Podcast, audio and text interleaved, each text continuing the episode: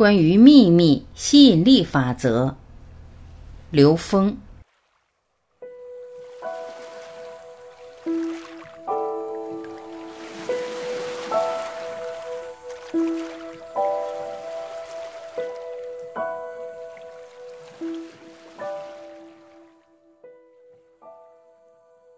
很多朋友可能看过一本书，叫《秘密》，也是个视频。它的副标题叫“吸引力法则”。这本书讲的是什么呢？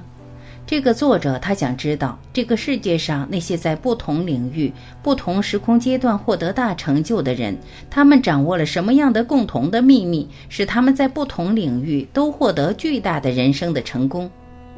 他发现这帮人能够把现实所要达成的事情想出来。我说的这个想是指在内在设计出来，然后再把它投影出来，这就是所谓的秘密。西方人研究它的时候是以三维为基础，从下往上，他认为高维在外面。很多人把这个高维宇宙称之为外面的宇宙，所以它叫向宇宙下订单。实际这是内在宇宙。是在内在的原程序、源代码空间去进行设计，然后再把它投影出来。这就是秘密里面说到的关键，这叫能量设计。在这儿，我们要说到今天话题的关键——能量设计。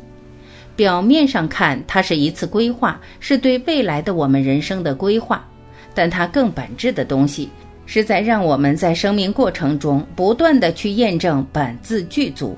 而验证的目的是让我们不断提升我们意识能量的维度，而不是执着在我们设计所达到的那个结果上、那个呈现上。但是很多人看到了秘密和吸引力法则，他想到的是什么？想到的是索取，想到的是执着在这个呈现。我能不能要一个房子？我能不能成为什么？他执着在那个结果，他没有想到。如果我执着在一维的时候，我永远无法企及这条线外的任何一点。同样，我执着在二维的时候，这个面上面的一点，我也就无法企及。现实中人过度执着在三维空间，把三维空间呈现的一切作为人生的目标，这样的结果会让我们今生今世在纵向提升上面劳而无功。换句话说，可能白来了。因为人生的意义在于纵向的提升，在维度的提升。你维度不提升的话，你可不是白来了吗？在三维空间里，你获得再多的这些东西，不过就是在今生今世投影出了复杂的像而已。这些像最后反而可能都成为我们提升的挂碍。但当你把它当成一种验证的时候，它就不一样了。你验证完了以后，你马上往更高的维度去了。你不需要在这个三维空间再做更多复杂的程序，但人们习惯了这种惯性，所以我们很难从三维空间解脱出来，是因为我们太执着在三维存在的状态了。我们现在这个时空，此时此刻这个当下的能量分布已经产生了巨大的变化，什么意思呢？在二零一二年之前，我们人类主体意识是以三维认知主导的时空能量状态。二零一二年十二月之后，我们人类的平均意识能量已经超越了三维。大量的人在关注自己内在的成长，新一代的年轻人在内在成长方面的诉求远远大于我们过去二三十年成长起来的这批人。为什么？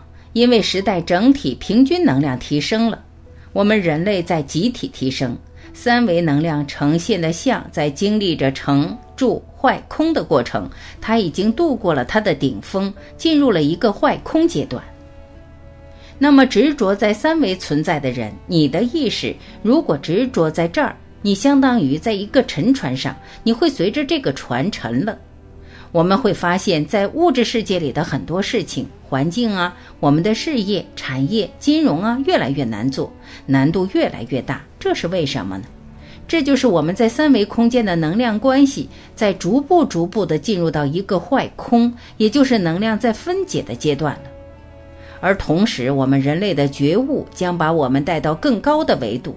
那相当于一个法船或者一个太空船。我们要上哪条船，取决于我们内在意识的选择。